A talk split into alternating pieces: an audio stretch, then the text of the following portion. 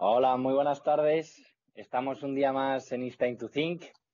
Y nada, ya poquito a poco además vamos avanzando y parece que pasamos de fase aquí en Madrid, por lo menos los que estamos aquí. Y con esos cambios, pues nosotros también hemos traído otros nuevos. Así que hemos incorporado a un grupo de chicas que son amigas nuestras para darle un nuevo aire y que nos den sobre todo una visión distinta y seguramente enriquecedora y nos ayuden a llevar adelante esta iniciativa que tenemos entre amigos. Y nada, sin enrollarme mucho más, quería darle paso a Clau, que es una de las componentes, antes de que se presente a la ponente de hoy, que va a ser Nuria Chinchilla, y que nos explique un poco qué supone para ella el integrar la vida. Eh, gracias Álvaro. Eh, hola, buenas tardes a todos. Pues eh, nos ha parecido muy interesante invitar a esta ponente, dado que qué es integrar la vida, eh, pues es algo que comentando entre un grupo de amigos hemos llegado a la conclusión de que es eh, vivir en unidad en todos los aspectos de nuestra vida. cosa que no es nada fácil, porque muchas veces dices, pues yo soy de una forma con mis amigos, de otra forma en casa, de otra forma en el trabajo, eh, ojalá alguien me conociese al completo o ojalá pudiese yo ser la misma persona en todos los ámbitos de mi vida, que es como se vive con más paz y tranquilidad, creemos. Pero por eso hemos invitado a Nuria para que ella eh, nos, nos dé una explicación mucho más amplia y fundamentada de qué es eso de vivir una vida integrada, sobre todo vida personal y laboral. Entonces, Nuria, eh, si quieres dar paso a la charla. Muy bien, pues muchísimas gracias. Un placer, un placer estar con vosotros hoy hablando de este tema que me, apasiona, ¿no? Hemos cambiado la palabra conciliar, era una de las preguntas que me hacíais en algún momento, ¿verdad? Por la palabra integrar, porque cuando empezamos esto el año 99, eh, nació, bueno, se hizo pública una nueva ley sobre la conciliación de la vida laboral y familiar. Entonces, se quedó esa idea, pero era porque los abogados estaban hablando de dos realidades como contrapuestas, como enemigas. Y cuando tienes la visión de que el trabajo y la familia o el trabajo y la vida personal están contrapuestas, estás empezando mal la vida, porque la vida es una sola, no son dos, ni tres, ni cuatro segmentos separados, ¿verdad? Entonces, por eso proponíamos un nuevo paradigma, que es imaginar que estamos en el centro de un triángulo en constante evolución y que la persona del centro somos nosotros y que cada uno de los vértices es un área de la vida, la familia, la empresa, la sociedad, los amigos. Entonces, nosotros somos los que tomamos decisiones constantemente y los que cambiamos la realidad, primero la propia y luego la que nos circunda. Y esto es así, cuando hablamos de, hace unos meses hablábamos sin parar, al menos en la empresa, de los tiempos buca, ¿verdad? que era volátil, era incierto, complejo y, muy ambiguo, ¿no? Todo un mundo complejo. Ahora podemos hablar de los, de los momentos COVID, todavía más complicados, mucho más oscuros, más violentos, con mucha más incertidumbre e inestabilidad e incluso pues, muy destructivos para la familia, para las personas, para la economía, ¿no?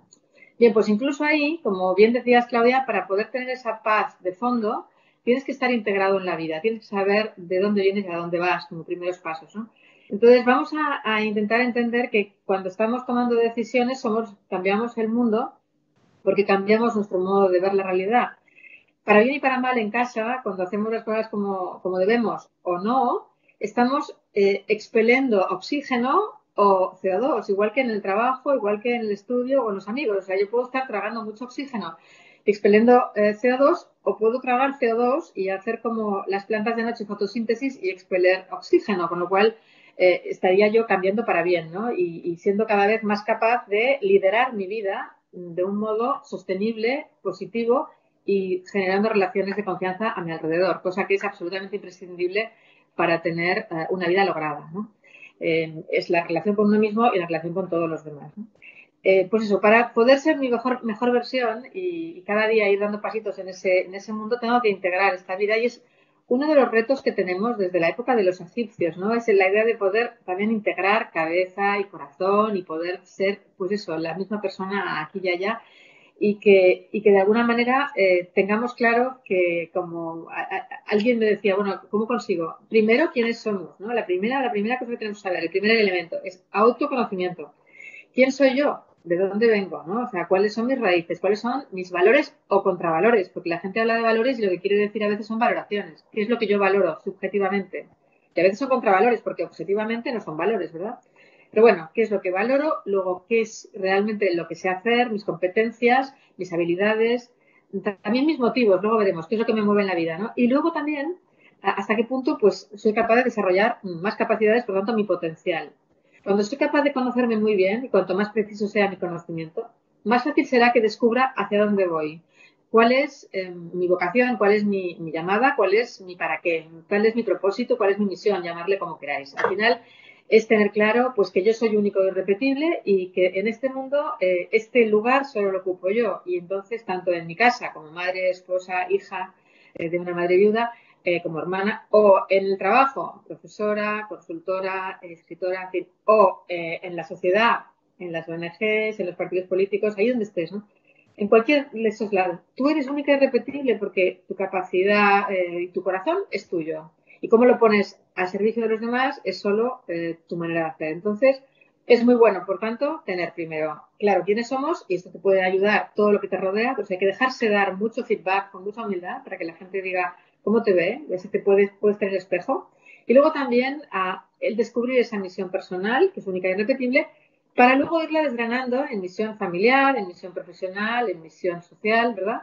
Pero con siempre mm, con ese hilo conductor que es la, integración de la vida. Bueno, quería, alguien me preguntaba también eh, si se puede tener em, éxito en el trabajo y no caer en un egoísmo, egocentrista, tal. A ver, lo del éxito es todo un tema, un apartado importante para tenerlo claro. Eh, si os pregunto qué éxito queréis, objetivo o subjetivo ya empezamos a distinguir. Evidentemente los queremos todos, pero ¿de cuál estamos hablando? Si tenemos éxito objetivo, quiere decir que los demás están aplaudiendo y nos dicen que bien hacemos las cosas, pero mm, a lo mejor internamente no estamos contentos con lo que estamos haciendo. Entonces, éxito subjetivo no, no hago lo que tengo que hacer, hago lo que los demás quieren que haga, yo soy una marioneta del entorno y acabo teniendo, pues a lo mejor sí, éxito objetivo, pero cuando apaguen, cuando se apaguen los focos, cuando acabe esos aplausos, ¿yo cómo me quedo? Pues me quedo seguramente en una depresión, en un vacío existencial, en, en, un fracaso brutal desde el punto de vista subjetivo, ¿no? O sea, cuidado, porque claro que queremos tener éxito objetivo, pero previamente tenemos que hacer lo que tenemos que hacer porque lo vemos claro. Y como consecuencia ya vendrá el reconocimiento el orden de los factores altera el producto y en este caso altera totalmente. Cuando eh, os decía que integrar la vida para hacer, para liderar bien con éxito la trayectoria profesional, personal, familiar, eh, requerimos cinco elementos. He dicho, el primero es autoconocimiento, ¿verdad? Y os decía, solo si tenemos hecho claramente ese trabajo de autoconocimiento y de, descubrir nuestra misión, podremos no tener en la vida subidas y bajadas como en, una montaña rusa, sino que realmente pues tendremos las típicas crisis, pero que las superaremos con tranquilidad, ¿no? Eh, porque si no, si eres reactivo al entorno, eres absolutamente marioneta.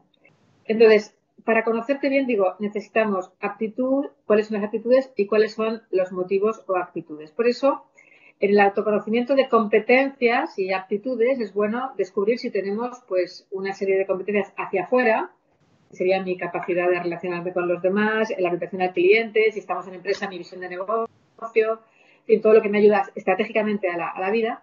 Y luego hay unas interpersonales que tienen que ver con eh, cómo trabajo en equipo, cómo sé escuchar, cómo me comunico, eh, incluso cómo sé hacer coaching de mis amigos, cómo sé delegar, las cosas son delegables.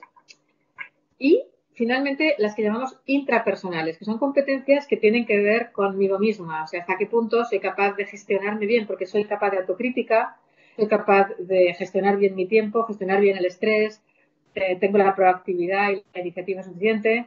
Y entre otras cosas, porque hay muchas posibles, ¿no? Pero las que llamamos metacompetencias, que son las más centradas en el core de todo lo que estoy diciendo, están en lo que llamamos metacompetencias. Son las cuatro que llamaremos em, metacompetencias, como he dicho, pero que no dejan de ser, como todas las demás, lo que los clásicos llamaban virtudes. Porque las competencias son hábitos eh, operativos, visibles y que nos llevan, positivos, que nos llevan al éxito. Y esas son las virtudes, las virtudes humanas. ¿Qué pasa? Que hoy se bueno, no estaban de moda hablar de virtudes y parece que se te cierran los oídos cuando alguien habla de virtud, pero es lo mismo. Entonces, hablemos de virtudes y en este caso serían cardinales. Las cuatro virtudes cardinales, las que llevan nuestro carro, ¿no? las que llevan nuestra vida, por las cuales podemos ser más libres y más dueños de nuestro destino, son eh, lo que ahora llamamos, eran la prudencia, justicia, fortaleza, templanza. La prudencia, lo que uno es ver más allá y, ver en cada momento qué toca hacer. No es ser prudentico, sino ser capaz de ver qué es lo que toca hacer y allí voy, ¿no? Em, le llamamos ahora toma de decisiones, porque hay que tomar decisiones con la cabeza y escuchando el corazón, pero em, alineando a los dos, ¿no? Lo segundo era justicia, hoy le llamamos integridad. La integridad quiere decir que soy íntegro en la toma de decisiones, a cada uno lo que le corresponde, pero al tiempo estoy integrada. Lo que pienso, lo que digo, lo que hago está integrado. Eh, la tercera, que sería la fortaleza, la fortaleza tiene dos acepciones, una hacia afuera, que sería más la proactividad, el, ser capaz de emprender, ¿no? Y la otra que es más hacia adentro, que es el aguantar, es más femenina, la otra es más masculina, la, la es más el aguante, ¿no? El autocontrol y la resiliencia. ¿eh? Y por último, eh, la cuarta sería lo que llamamos ahora equilibrio emocional. O sea, Daniel Goleman se ha hecho muy rico escribiendo libros sobre inteligencia emocional y en el fondo lo que ha hecho es cambiar una palabra que no está de moda, porque ya me diréis si la templanza es algo que esté de moda, ¿verdad? Y en cambio le ha dado la vuelta con el giro eh, lingüístico y ha conseguido con esta nueva palabra mm, que todo el mundo quiera tener inteligencia emocional, porque evidentemente la templanza no es eh, ser templadito, no, no, la templanza es saber en cada momento también eh, y, templar gaitas, ¿no? Es el templar el corazón eh, a través de lo que diga la cabeza y lo que se vea en cada momento que toca, ¿no? Que vale la pena. Bien, pues eso sería eh, una parte de mi desarrollo. Primero, autoconocerme con todo esto y intentar irlo mejorando porque em, de alguna manera soy inconscientemente incompetente hasta que alguien me lo dice o alguien me lo muestra. Entonces es muy bueno dejarse dar feedback porque para ser conscientemente incompetente. Duele un poco, pero no pasa nada. Es la única manera de avanzar. También es verdad que puede ser inconscientemente competente. Y una vez te dicen las cosas, dices, ah, pues no soy tan malo en gestión del tiempo. Yo pensaba que era malísimo porque he llegado un minuto tarde. Bueno, pues eres conscientemente competente a partir de que alguien te lo diga. O sea, los demás son realmente para nosotros lo más importante porque son espejos que nos ponen en nuestra, en nuestra realidad. Bien, el, segundo punto después del autoconocimiento viene el autogobierno. Claro, ¿cómo me gobierno? Me gobierno no solamente cuando conozco lo que, lo que tengo, sino cómo tomo decisiones. Entonces, una cosa es el temperamento, como sabéis, biológico, y que no se cambia porque el temperamento es lo que hay, cada uno lo tiene, uno más hacia la acción, otro más hacia la no acción, y luego viene el carácter. El carácter es lo que voy conformando a medida que tomo decisiones sobre ese temperamento. Por tanto, no hay ni, buenos ni malos temperamentos. Lo importante es cómo uso el temperamento. Lo uso mm, que se, que se desboque solo o aunque tenga ganas de actuar en este momento yo soy capaz de frenar y decir no, no, ahora no toca, ahora no, pego la bronca en público, ahora no toca eh, esta salida de tono, mm, vamos a ver más tarde, ¿no? En ese momento te conviertes pues realmente en, en oro molido para cualquier organización, ¿no? También en lo pasivo, el pasivo que se deja eh, por lo pasivo pues se queda en el sofá todo el día y si están pegando, pues que se peguen. En cambio, uno que dice, oye, yo puedo poner paz aquí porque soy más mm, tranquilo, entonces les voy a, a dos que se están pegando, les puedo ayudar a entenderse, puedo tender puentes, ¿no?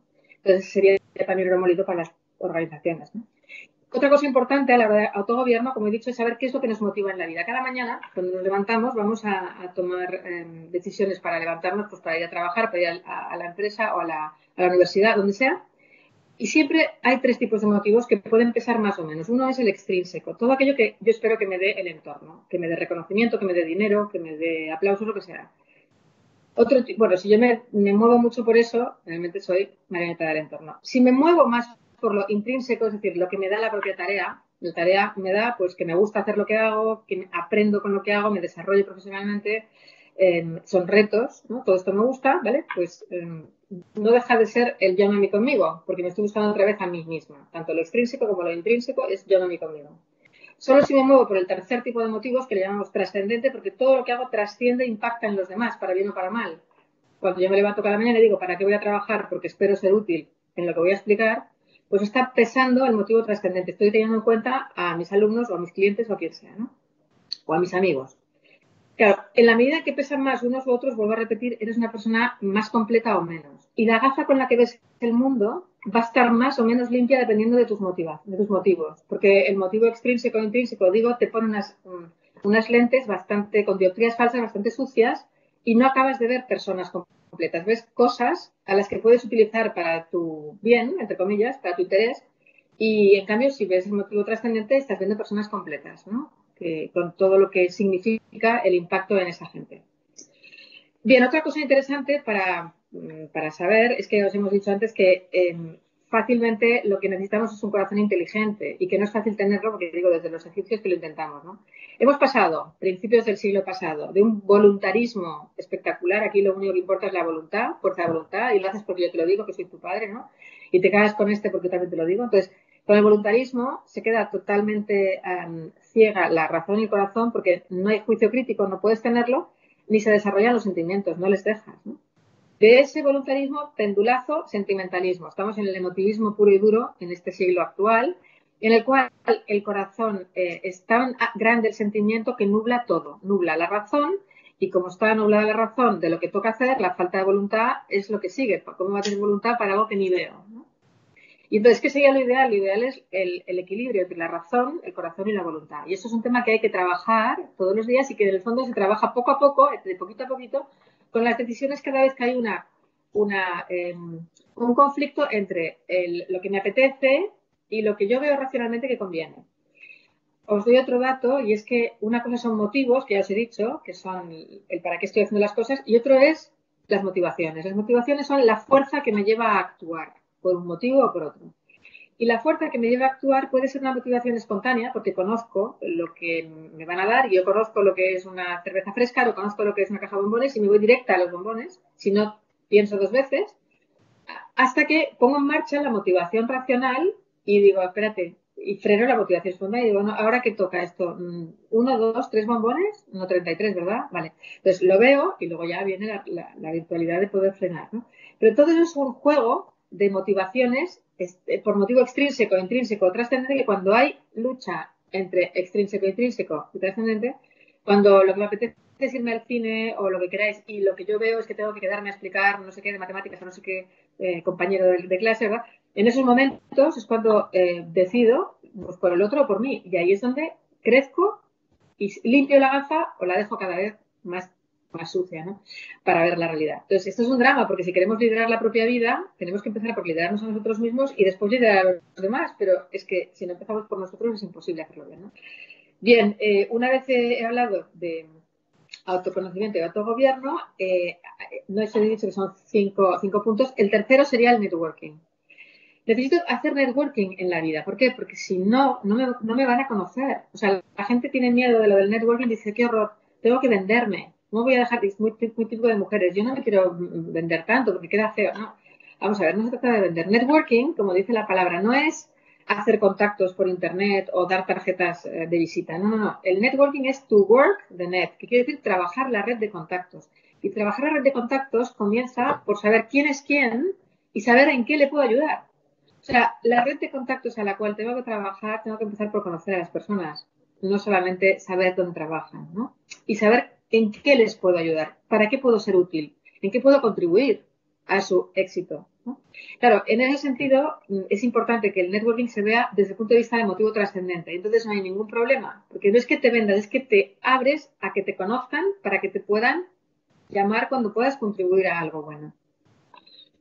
Entonces, es bueno, bueno, en el, libro que se llama igual que la sesión, Integrar la vida, pues hemos puesto un montón de, de ejercicios que se pueden hacer porque es para todas las áreas de la vida. Networking también con la familia. O sea, en la familia, en todos los grados de parentela, en, el trabajo, con los amigos, en, las redes sociales.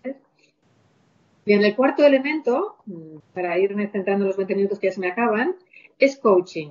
¿eh? Entonces, necesito, no me gusta la palabra coaching, ¿verdad? Pero en inglés no tenemos otra, eh, sería el desarrollador, el que me ayuda a, crecer. Necesito a alguien realmente que me ayude y que, me, me, ponga de verdad el espejo, pero con la confianza de que me quiere ayudar y antes de esto, pues ya también, ¿no? Es a veces gratis porque tienes un coaching espiritual gratuito, ¿verdad? Eh, en Canal y donde sea. Pero luego tienes un coaching que puede ser más profesional y otro que puede ser más, pues, de, amistades, ¿no? Entonces, depende mucho, bueno, y de, o matrimonial, ¿no? Depende mucho de lo que quieras realmente desarrollar, pues te interesa más una persona u otra, entonces no tiene por qué ser mm, eh, pagado ni con coste, ya me entendéis que sea gente que tiene cierta experiencia para poderte ah, ayudar a pensar y a, poderte conocer mejor, ¿no? Y por último, em, bueno, por cierto, en esto del coaching lo que pueden ayudar también es a ver cosas muy concretas. Por ejemplo, eh, cómo mm, yo reacciono frente a los errores de terceros, ¿no?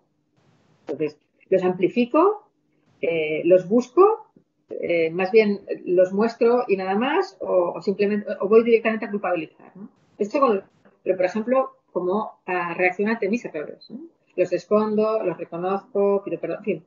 cosas que son muy sencillas, pero que te ayudan muchísimo a ver dónde estamos y dónde podemos realmente mejorar para esas relaciones que van a ser eh, positivas, duraderas y fructíferas y productivas. Y por último, el quinto sería la gestión del tiempo. La gestión del tiempo es el, tema más, importante en cuanto a competencias desde mi punto de vista para, liderarnos, porque al final la, la, verdad de la vida está donde meto el tiempo. O sea, yo tengo que decidir mis prioridades y la gestión del tiempo significa gestionar la vida. No hay vida sin tiempo ni tiempo al final sin vida. O sea, necesito saber qué va primero, qué va segundo qué va tercero. Y cuando hemos visto lo de las misiones, si tengo clara la misión familiar, mm, profesional, social, etcétera, pues tengo que ir viendo dónde soy indispensable. Claro, mm, madre de mi hija soy yo, soy yo, esposa de mi marido soy yo, soy yo. Mm, pero tenemos que aplicar la ley de Pareto del 20-80. O sea, el 20% de tu tiempo te da el 80% de los resultados. Y tienes que ver cuál es ese 20% del tiempo de las tareas que no puedes delegar en nadie, que son propias. Y que realmente el 80% sí se puede delegar. Cantidad de temas en la casa que son delegables y son encargos a, otras personas, gente de la casa, de fuera, hijos, hermanos, marido, bueno, que sean. Pero es importante saber cuál es ese 20% que no puedes delegar en nadie. Y la gestión del tiempo no solamente eh, sería el, poner agenda para estos temas, sino también para aquellos temas que son mm, muy gordos, que no sé cómo ponerlos en la agenda porque es una tesis doctoral, es un gran proyecto. Bueno, pues tienes que hacerlo, estudiar ruso, bueno, pues tienes que hacerlo ese elefante, no te cabe en la boca cortándolo en trozos y al final, si cada día te comes un filete de elefante o cada semana te comes tres, al final del año, del dos o de tres años, acabarás comiéndote todo el elefante. Eso significa programar. ¿Qué quiero decir con esto? Que si no tenemos programación y planificación de lo que queremos hacer, si no cerramos tiempos de agenda importantes para este amigo, para, mi tiempo de oración, o para meditación, para mi tiempo eh, de deporte, para las cosas que son del cuerpo y del espíritu. Si no es así, yo misma lo voy a romper, porque incluso con la buena voluntad, por motivación espontánea, puedo ser tan trascendente que al final es solo espontáneo, no es bueno, ¿eh? Es racional acabaré dando, del buenismo acabaré pues dando más de lo que puedo y rompiéndome. Entonces, em, la gestión del tiempo es importante y la agenda es una herramienta para triunfar. Acordaros siempre de que la agenda es no un libro de citas, sino un compromiso contigo misma, contigo mismo, ¿no? Eh, porque es donde cierras los tiempos. Entonces, a partir de ahí puedes decir que no a mucha gente. Luego, bueno, ya podemos también por qué, no sabemos decir que no a tantas cosas que, que nos llaman a la puerta y que al final lo único que son es distractores, ¿no? Que no nos dejan eh, integrar la vida y no nos dejan eh, ser felices. En el fondo, ya sabéis que ser feliz, Félix viene de ser fértil, ¿no? Y fértil significa, pues eso, fértil en todos los sentidos, en, hacer eh, cosas útiles también para los demás, en conseguir que también ellos puedan tener vidas equilibradas, en fin, etcétera, etcétera. Creo que 23 minutos desde que he empezado a hablar, 22. Vamos, si queréis, a las preguntas. Si queréis, entramos en temas más de liderazgo femenino, lo que os apetezca. Perfecto, Nuria. Muchísimas gracias por esta primera de la charla, o sea, por esta primera parte. Eh, ha sido muy interesante. Y bueno, antes de hacer la primera pregunta, le voy a presentar un poco para que así los oyentes eh, vean un poco el gran currículum que tiene, ¿no? Tanto profesional como personal. Y bueno, un poco así por encima, pues Nuria es licenciada en Derecho y MBA, doctora cum laude en Economía y Dirección de Empresas, Además, eh, fue la primera mujer de la historia del IS, fundadora del IS Women in Leadership.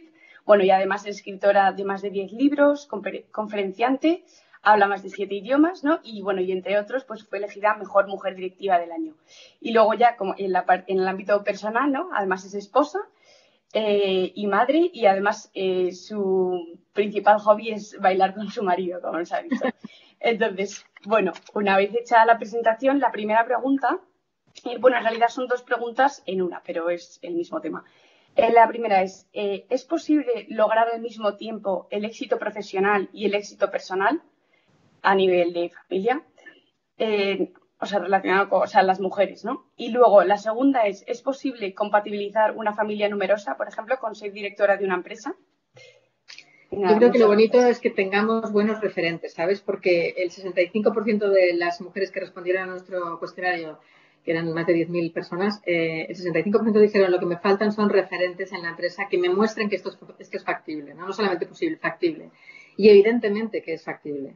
Evidentemente que es factible, pero para eso necesitamos empresas mm, muchas veces más flexibles de lo que son ahora y con las tres Fs de feminidad, ojo femenino abierto, F de familia, que la gente que va allí no son islas en ningún océano, son todas miembros de una familia que requiere que luego les dediques el tiempo porque es lo primero, ¿no? Eh, en la responsabilidad. Y tercero, la, la F de flexibilidad, porque las personas hay que tratarlas de modo flexible dependiendo de las necesidades que tengan y hay que pasar a, dirigir por objetivos, como estamos viendo ahora, eh, gracias a, este, a este confinamiento, ¿no? Algo positivo tiene que tener y es que ha, caído la barrera de que no se puede trabajar en, remoto y que, en fin, estamos trabajando en remoto en las peores condiciones, con niños, con mayores, está todo el mundo en, en casa y, sin embargo, pues salen las cosas adelante y la gente acostumbra a ser responsable, ¿no?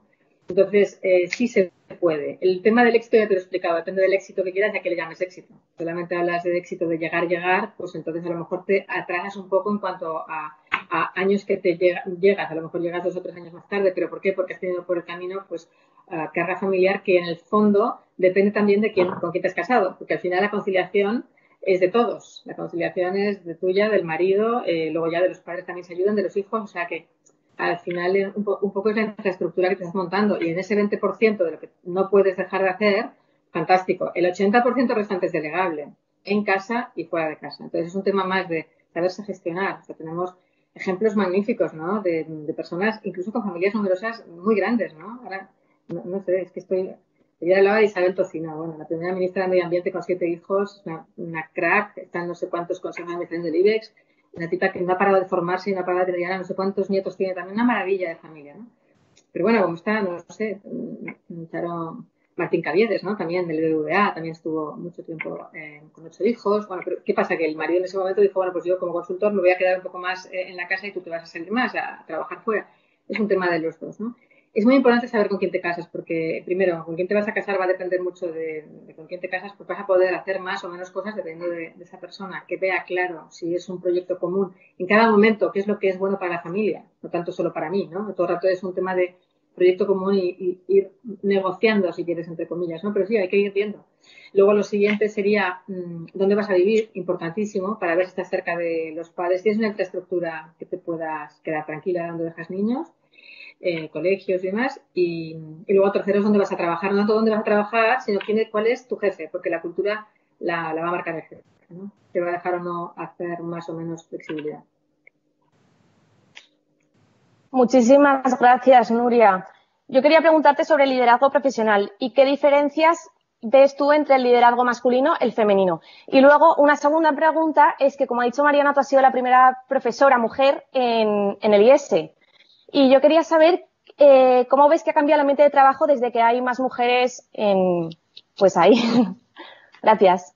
Muchas gracias. Bueno, pues eh, sí, somos diferentes. Hombres y mujeres, antes de hablar de liderazgo, tengo que decirte que hay algo que tenemos que recordar y es que no somos iguales, ya podemos darnos contra, el, contra la pared. No somos iguales, somos iguales en derechos, pero somos diferentes en biología, somos diferentes en psicología como consecuencia de la, de la biología y, por supuesto eso se nota, se nota en el día a día. Entonces, ¿por qué somos diferentes? Pues porque ya en las primeras eh, semanas, las primeras semanas del embrión hay un, un, baño de hormonas que si eres XX o XY, pues empiezan a conformar un cerebro de un modo diferente. La parte derecha y la izquierda, sabéis que una es más para pensar y la otra sentir. Bueno, en, los, en, las mujeres está absolutamente eh, conectada a través del cuerpo calloso del cerebro. En cambio, en los hombres está más bien separada. Hay muy pocas conexiones. Entonces, por eso ellos son mucho más capaces de estrategias adelante, vamos para allá, y la mujer dice, bueno, espera, espera, pero ¿qué hacemos con el perro? Y los niños, y o sea, es que vemos mucho más pegados a tierra que está pasando en el detalle del día a día de las personas, ¿no? Y eso tiene que ver porque mm, la naturaleza es sabia y ya nos ha montado para ser mamás. Luego lo seremos o no, pero esa es la psicología que viene de nuestra biología, ¿no? Ser capaces de ser más maternales, ¿no? Eso llevado al extremo, en un liderazgo eh, muy femenino, te puede llevar al maternalismo, que también es terrible porque te vuelves demasiado buenista, ¿no? Pero bueno, la realidad es que eh, hay muchísima, eh, muchísimas regularidades sociológicas que se dan en miles de estudios y por eso decimos que es verdad que es mucho más competitivo el hombre, más agresivo, más a corto plazo, más eficaz que la tarea. En cambio, la mujer es mucho más colaborativa, más comunicativa, más a largo plazo, ve más, el, más lo que pasa con las personas. ¿no? Dicho esto, dices, bueno, pero yo conozco muchas mujeres que son al revés. Sí, esto es la naturaleza. Luego viene la cultura, que es el cultivo. ¿Cómo te han cultivado en tu familia, en la empresa, en el mundo en el que vives y cómo te has dejado llevar por un mundo que ha sido pensado por hombres y para hombres del siglo anterior, que es el mundo de las empresas, y cómo has tenido que ir cambiando para irte adaptando, pero sin dejar de ser femenina, o a lo mejor algunas han dejado de serlo, mimetizando al hombre, al varón, para llegar arriba, ¿no? Entonces, eh, ese es el tema. Somos diferentes, hay que reconocerlo, nos llevamos una gafa diferente. En cada una de nuestras células está el XX y en, la suya el XY. Y esto, la gafa con la que vemos el mundo es diferente, ¿no? Nosotros, como digo, eh, vemos mucho más la persona sin quererlo. No, hay que, no, hablamos de moral aquí. Luego viene todo el tema de cómo nos forman. Gracias a Dios, ellos nos han dado muchas buenas ideas a la hora de dirigir empresas, pero nos faltaba ese ojo femenino para poder también ellos aprender un poquito del femenino. Creo que sí, que desde que hay mujeres también en el Consejo de Dirección del IES están cambiando muchas cosas, se han flexibilizado muchos temas y desde luego se nota, se nota bastante, ¿no? Mm, vale, muchas gracias, Nuria. Eh, otra pregunta que tenemos es, ¿qué diferencia hay o dónde estaría el límite en sí entre pelear por valores de la mujer y caer en una lucha feminista extremista? Bueno, yo creo que es un error gravísimo el, feminismo tal como se está llevando hoy en día, ¿no? Entonces, la pena es que han cogido la palabra feminismo, pues, eh, pues unas tendencias un tanto, un tanto eh, de lucha. Ya la palabra lucha nos ha dicho todo. A mí me gusta hablar de, he dicho, tres Fs, ¿no? Hemos de abrir el ojo femenino porque nos da las dos Cs de complementariedad hombre-mujer. Desde la diferencia vamos a conseguir realmente hacer las cosas bien, la igualdad de oportunidades, que no igualdad viene de la diferencia, y la diferencia requiere discriminar a veces en positivo a la que es madre, y luego será también a la que es padre, claro, pero hay que hacer las cosas bien, y entonces la F de feminidad me lleva a complementariedad y el cuidado, el cuidado que es típicamente femenino y que los hombres van aprendiendo poco a poco. Em, entonces me preguntabas, ¿no? Y esto del feminismo, mm, mm, el feminismo se ha ido, es un poco el, último latigazo de una, de una visión marxista del mundo, que va siempre luchando. Las clases tenían que luchar, cuando se acaba la lucha de clases empieza la lucha de sexos, ¿no? Entonces, no. Lo que queremos es que las que quieran ser madres lo sean, pero no solo por las mujeres, porque cuando se trata bien a una mujer, en cualquiera que sea la estructura, de país, de provincia, de lo que sea, se está tratando mejor a los hombres porque es la manera en la que al final se construyen familias, se construyen comunidades. Entonces, mm, creo que el, feminismo bueno eh, sería el neofeminismo, llamarle como queráis, de otra manera no sé cómo llamarle, tendremos que buscar otra palabra, ¿eh? pero es el nuevo, porque sé que están ahora las feministas estas eh, anticuadas de lucha contra el hombre, es que ya no es verdad. Quizá en, otros países de, de, la India, claro que sí, hay cosas que mejorar y en África, pero nosotros estamos en Occidente, entonces no vale usar el discurso que ya está más pasado y trasnochado. Se trata de un feminismo integrador, de un feminismo de ir de la mano del hombre y construir juntos, porque entre los dos somos sinérgicos. La complementariedad nos lleva a las sinergias. Entonces, la broma que hago siempre es que en el 2007-2008, cuando empezó la crisis eh, grande, empezamos con Lehman Brothers, sabéis que cayó ese banco y a partir de aquí, eh, como dominó todos los demás. ¿no? Pues eh, Lehman Brothers, y hacíamos la broma de que, claro, eran Lehman Brothers. Si hubieran sido Lehman Sisters, no hubieran ido tan rápido, ¿verdad?, a querer llegar a ser tan ricos. Bueno, no, la broma era broma porque en realidad para llevar bien adelante una empresa, pues también necesitamos ese tirón y por tanto Lehman Brothers and Sisters Together, ¿verdad? Los dos juntos hubiéramos hecho las cosas mucho mejor. ¿Quién más? Muchas gracias, Nuria. Eh, mi pregunta es la siguiente. ¿Has tenido grandes aspiraciones laborales desde siempre y al ser madre te cambiaron algo? Y debido a esto, ¿has rechazado oportunidades para crecer personalmente por el hecho de querer ser madre?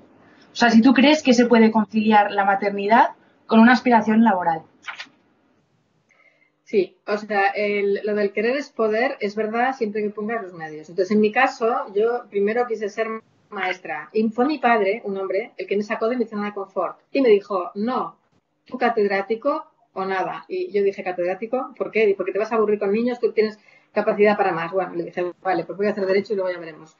Hice derecho, hice mis idiomas, que es lo que me gustaba, que yo quería ser profesora de idiomas. Bueno, y cuando ya estaba en, la última carrera, de carrera, en, esa época cinco años, dije, mm, me parece que esto del derecho es muy lento, era derecho penal lo que hacía mi padre, entonces la gente que está en la cárcel va muy todo muy lento, yo quiero algo más rápido, y me dijo, no, llévete allí a, a Pedralbes, el IS, que es muy divertido, método del caso, me metí allí.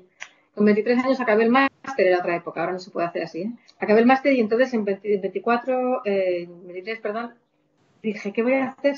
Pues lo que me gusta, dar clase. Entonces mm, le pedían que se quedaran, pues dos que estaban conmigo en la clase y a mí no me pedía nadie que me quedara, no, me veían, era un poco invisible por ser mujer y, muy joven.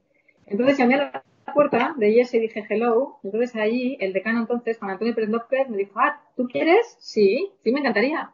¿Y por qué no? ¿Por qué no, no llamáis a mujeres? Pues no lo sé. Ah, pero se puede. ¿Pero cómo que no? Digo, es que no hay ninguna en la faculty. Claro que se puede, total. Entré con él y gracias a eso, con un hombre con una flexibilidad enorme, me dijo, fantástico, ¿qué quieres hacer? Que yo, pues, mm, dirección de personas, que es lo que hacía él.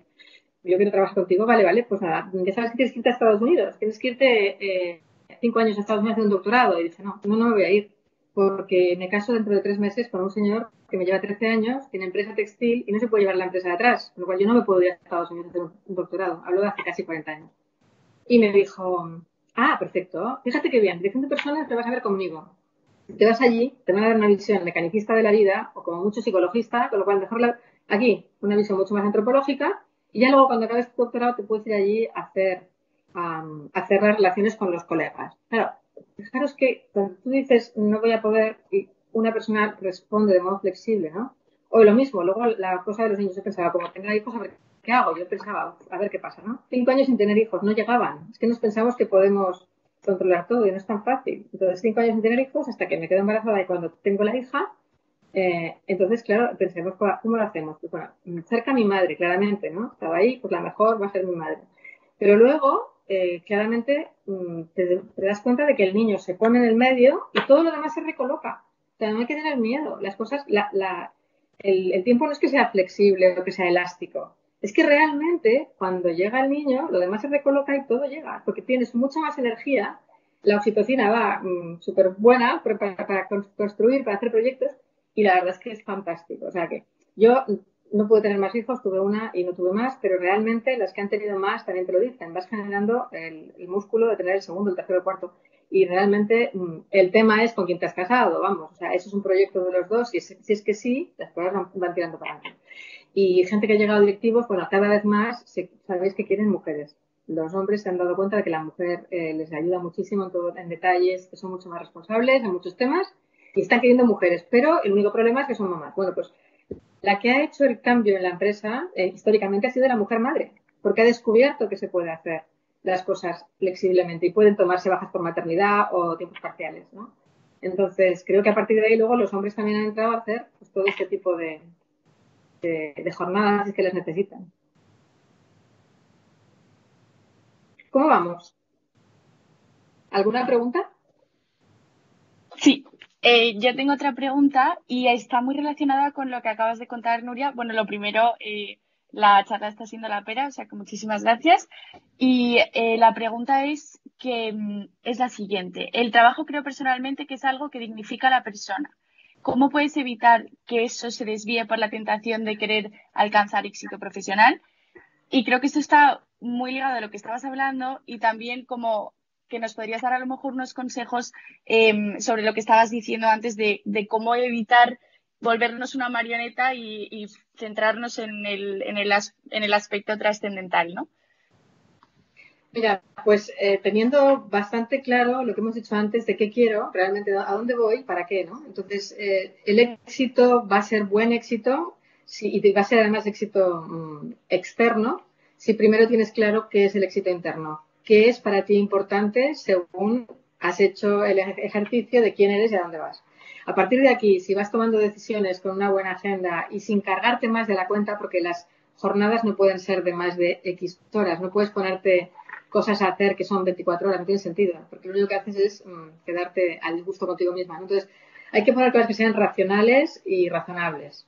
Y a partir de aquí, si lo que no cabe hoy, para mañana o para la semana que viene, y ir haciendo, o sea, la vida es mucho más que solamente eh, el ganar y ganar y ganar, ¿no? Y en todos los sentidos. O, prestigio, o, ya te va llegando, pero es la consecuencia de hacer un trabajo bien hecho, ¿no? Otra cosa que sí es cierta es que algunas mujeres eh, tienen lo que llaman el síndrome de la, de la tiara, ¿no? Es que son como princesas que mm, dicen, bueno, yo como lo hago todo también, también, también, ya, ya me dirán algo algún día. Si me quieren promocionar y eso, ya son conscientes de lo bien que lo hago, ¿no? No, hay que levantar la mano, hay que decir, mira, me gustaría, creo que valgo para esto, eh, puedo subir, o puedo no subir, puedo ir de lado, ¿no? Pero puedo encargar este, de este, proyecto. Es importante, porque ya sabéis que hay techos de cristal, que son los que nos ponen desde fuera a las mujeres y nos lo ponen mm, sin querer. Es un sesgo inconsciente que ponen muchos hombres y algunas mujeres también, ¿no? Y tiene que ver pues el momento de la verdad que es en la selección, promoción, en, formación en la, en la, en la retribución, en fin. Y esos momentos de verdad es cuando, ah, dice un hombre, yo, yo voy a apuntarme, claro que si piden 10 competencias, tengo 7 o tengo 6, esto es para mí. Y en plancha te tiran. En cambio hay otra, la mujer dirá, no, yo tengo solo 8, no me presento.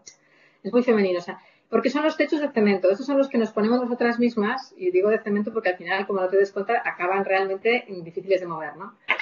Y, tiene que ver con esto, con tu autoestima un poquito más baja, pensando que no vales tanto como los demás, porque como todo está pensado en el mundo de modo masculino, sobre todo en el, empresarial, pues claro, tú te comparas con el señor mm, traje corbata y tal, y, acabas que no eres exactamente así, ¿no? En muchos temas. Entonces, por un lado la autoestima, por otro lado la capacidad de negociación. No es muy negociadora hacia afuera, hacia su familia o hacia el mundo mundial, sus amigas, pero cuando tienes que negociar para ti misma, parece que uno se queda más pequeño y dice, bueno, me, dicen 10, será 10. Y, no voy a, más, cuando los hombres normalmente siempre piden más, ¿no? En general, esto está estudiadísimo. Luego, em, el tema de la, de la delegación. La mujer es muy difícil que delegue porque, total, dice, lo hago más rápido yo.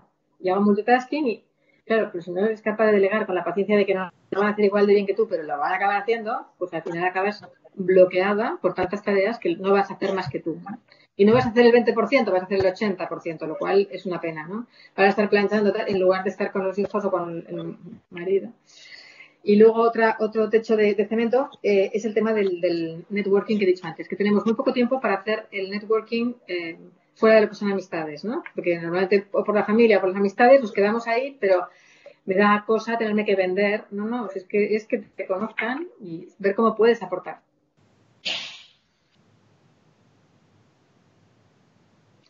Gracias. A ti. ¿Hay alguna pregunta más de los que estaban por ahí en el, en el chat, quizá? Eh...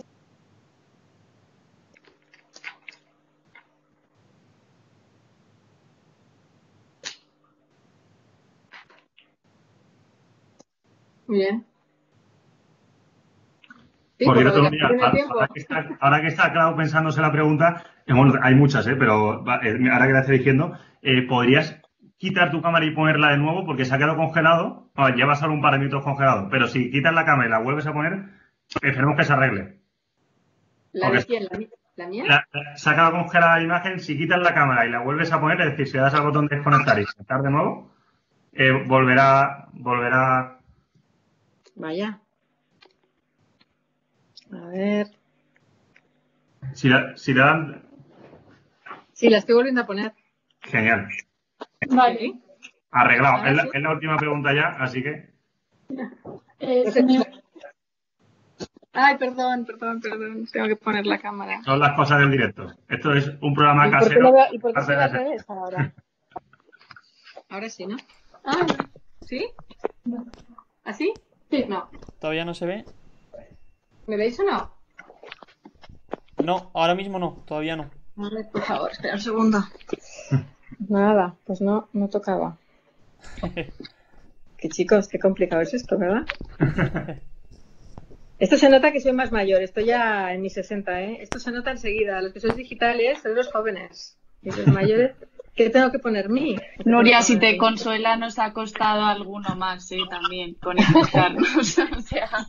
No, lo, que pasa es que no sé por qué no se me, no se me abre ahora. ahora sí, ¿no? Ah, ahora sí, si no, de todas formas, la última pregunta, así que no te preocupes. Sí, pero me estáis viendo, ¿no? ¿Verdad? No. se, te ha visto toda la charla hasta hace un par de minutos. Bueno, será que lo último no es, tan interesante, no pasa nada. Venga, os lo digo sin que me veáis. No pasa nada. ¿Se me oye? Sí. Sí, perfecto. Vale. Eh, bueno, Nuria, muchísimas gracias por la charla. Yo creo que para cerrar eh, voy a leer la pregunta de Alfredo García Quesada, que engloba tanto a mujeres como a hombres y es un tema pues que está muy de moda, el estrés. Y, y Alfredo pregunta, ¿cree que el estrés tiene su causa fundamental no tanto en el activismo, sino en el nihilismo, es decir, en la falta de un fin, de un propósito para las acciones? Eh, muy bonita la, pregunta, muy bonita la pregunta. Esta podría dar para otra hora entera, ¿verdad? Pues claramente cuando no tienes un para qué, no aguantas ningún cómo. ¿eh? Hablando ya de Nietzsche y el nihilismo, es el mundo al revés. O sea, y cuando tienes un para qué, aguantas cualquier cómo. Pero sí es cierto que el estrés nos viene, por un lado, de no saber a dónde vamos y correr y correr con el hiperactivismo. Y, sobre todo por querer llegar a allá donde no, no, no, debería, pero me lo pongo como metas a veces cosas que no tienen mucho sentido. ¿no? Entonces creo que el, el estrés viene de, pensar que realmente no podemos con todo. Por eso también a veces hay un estrés que es bueno, porque es el estrés, ¿verdad? Y dices, bueno, un poquito de estrés había si no me aburro, pero cuando ya te pasas y estás por encima de la línea de flotación tuya, acabas realmente eh, medio muerto. Entonces hay que frenar, hay que bajar bastante más la, actividad y sobre todo pensar en todo esto para qué y todo esto que estoy haciendo realmente vale la pena. Y entonces, eh, bueno, con esa reflexión yo pienso que eh, ganamos muchísimo, bajamos el, estrés, ganamos en salud y ganamos en felicidad, claramente. No podemos entrar en el, en el autoengaño de que tenemos que hacerlo todo porque somos salvadores del mundo. ¿no? Siempre digo que la gente tan buena puede caer en esa motivación espontánea por motivo trascendente, que no sería buena tampoco porque acabamos haciendo, queriendo hacer más de lo que podemos, queriendo salvar a todo el mundo. Y no, cada uno tiene su, su, su espacio, su área y hasta donde puedes llegar. Más allá no, porque te rompes. Muchísimas gracias, Nuria. Pues ya sí que sí, como esto hemos terminado. Eh, antes de despedir a Nuria Chinchilla, indicar que, bueno, un poco presentar las dos próximas charlas. A partir de ahora las charlas ya van a ser los domingos. No sé si recordáis que eran cada tres días, o bueno, ya va a ser una, una a la semana, porque ya nos estamos desconfinando. Entendemos que la gente tiene menos tiempo y queremos que siga conectando. Eh, dentro de dos semanas estaremos con Jorge Fernández Díaz, que fue ministro de Interior hasta antes de ayer, como el que dice, con el gobierno de Mariano Rajoy. Y la semana que viene, la siguiente charla va a ser con Mariana Dugarte, que, que bueno, muchas le conoceréis porque, bueno, tiene mucha, muchos seguidores en Instagram y demás. Es una, bueno, una, una mujer muy joven, de 32 años, que se casó joven, ha tenido dos hijos y los dos hijos son síndrome de Down. Entonces nos va a hablar de cómo afrontar lo desconocido, que Mariana pues habla muy bien de esto. Al final todos tenemos algún punto en nuestra vida eh, en, en, o si no lo vemos, pues nos pasará en el que un factor externo pues afecta y digamos que cambia el rumbo, el rumbo de nuestra vida, pues cómo perder el miedo a esto, afrontar lo desconocido y sacar bueno de todos los cambios posibles que pueda haber. Luego, bueno, eso será la semana que viene. Eh, ya sin más despedirnos, muchísimas gracias Nuria y a los nuevos fichajes de It's to Think. Y, y nada, nos vemos dentro de siete días. Que tengáis todos muy buena semana. Hasta luego. Venga. Muchísimas Hasta luego, adiós. Adiós. Adiós.